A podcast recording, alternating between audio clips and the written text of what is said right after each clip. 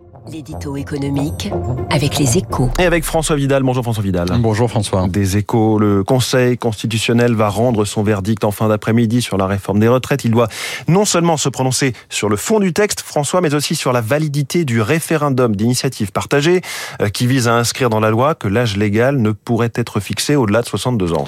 Oui, et il faut espérer que les sages, même s'ils censurent une partie de la réforme, n'ouvrent pas la voie à l'organisation d'un RIP, donc ce fameux référendum d'initiative partagée. Je sais bien que les avis euh, des juristes divergent hein, sur le sujet, mais dans le cas présent, l'utilisation de cet outil ne paraît ni pertinente, ni même souhaitable. Alors, elle n'est pas pertinente car elle ne correspond pas à l'esprit de la loi qui a créé le RIP. À l'origine, il s'agissait de faire émerger des réformes issues de la société civile dès lors que 10% du corps électoral y souscrivait pas d'obtenir l'abrogation d'un texte que vient d'adopter le Parlement. Si le Conseil constitutionnel devait accepter d'ouvrir cette voie, ce serait un, un dangereux précédent qui pourrait fragiliser encore un peu plus le fonctionnement de nos institutions.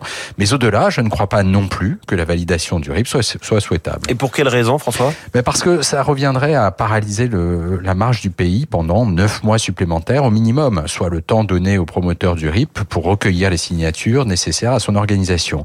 Un véritable poison, donc, qui condamnerait le gouvernement et les partenaires sociaux à l'immobilisme, un luxe que nous ne pouvons pas nous offrir, d'autant qu'il aboutirait fatalement, si le référendum devait avoir lieu, à un vote massif en faveur d'un plafonnement de l'âge de départ à 62 ans.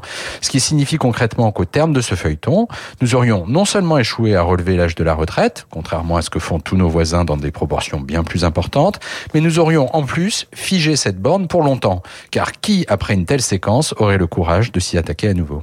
Merci François Vidal, la une de votre journal Les Échos ce matin. Sur le CAC 40, les raisons d'une envolée.